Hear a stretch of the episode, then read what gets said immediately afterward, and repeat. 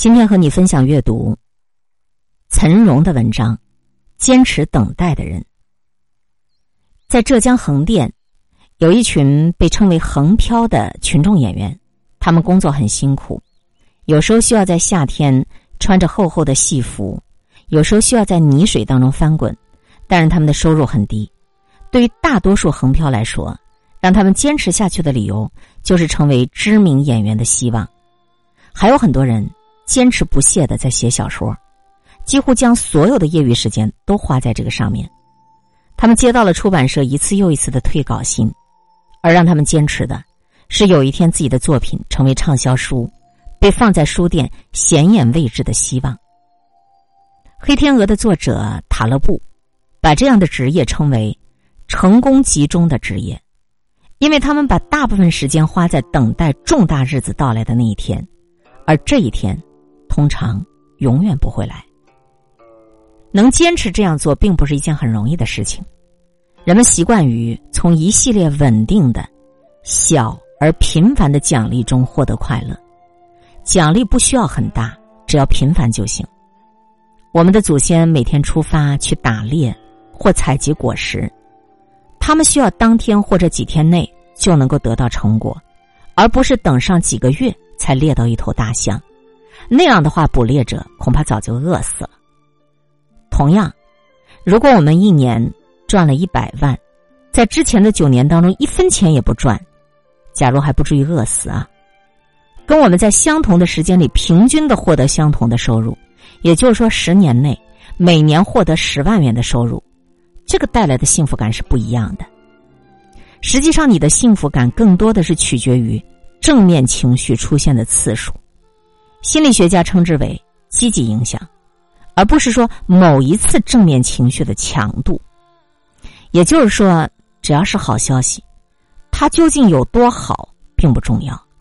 想要过快乐的生活，你应该尽可能的去平均分配这些积极影响，大量的。小小的好消息，远比只有一个非常好的消息更令人感到幸福。我们常常说，一场胜利会带来另一场胜利。当我们经历一场胜利之后，激素的分泌就会加速身体的反应，视觉会变得更加敏锐，耐力也会增强，同时具有更无所畏惧的心态。然而，失败也是如此。长期的失败会减少我们的激素分泌，我们的压力会变得越来越大，甚至破坏心脑血管。在一连串的失败之后，我们不再相信自己有能力去掌控自己的命运，这就会处于习得性无助的状态。在这种状态下，动物会表现为：你即使把笼子的门给打开，它都不会逃走了；而人，则会自暴自弃，心灰意冷，坐在椅子上发呆。当你从事的一件事情长期没有正面反馈的时候，这种长期的失落还会损伤你的大脑，侵蚀你的记忆力。海马体是掌管记忆的组织，也是大脑最敏感的部分。这一部分会吸收反复遭遇的打击造成的伤害，比如，由于你每天持续的少量的不良情绪造成的长期的压力，长期的压力会对海马体造成损伤。使它发生不可逆转的萎缩。所以说，当你立志从事这些成功集中的职业，有时候你需要自己为自己去创造奖励。即便你每一天都在作为群众演员为生计奔波，你也仍然可以总结出今天相比较于昨天的进步。当你埋头创作那些无人赏识的作品时，起码你要认可艺术和文学本身。它就能给你带来快乐。人们总认为某些成功的榜样能够带来力量，但是成功向少数人集中的问题，不单使大多数人无法得到奖励，而且还造成了等级差异。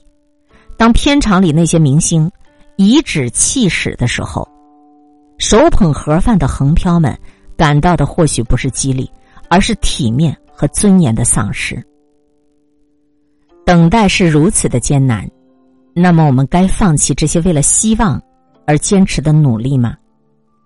这个问题的答案，并非简单的应该或不应该，它其实是一种筛选机制。通过这种艰苦的条件，才能够筛选出真正有信念的人。而人类历史的进程，往往与这些能够坚守、推迟、获得满足感的人有关。如果只着眼于眼前，航海家何必耗费数年去远洋航行？物理学家又何必耗费一生去寻找某一个未知的粒子？于一九七七年发射的旅行者一号卫星，如今仍然在茫茫太空中飞行。当他获得大奖，传回太阳系以外的珍贵信号的时候。那些设计他的科学家，大多数都不在世了。这可能就是对人类的坚持与等候的最好的诠释。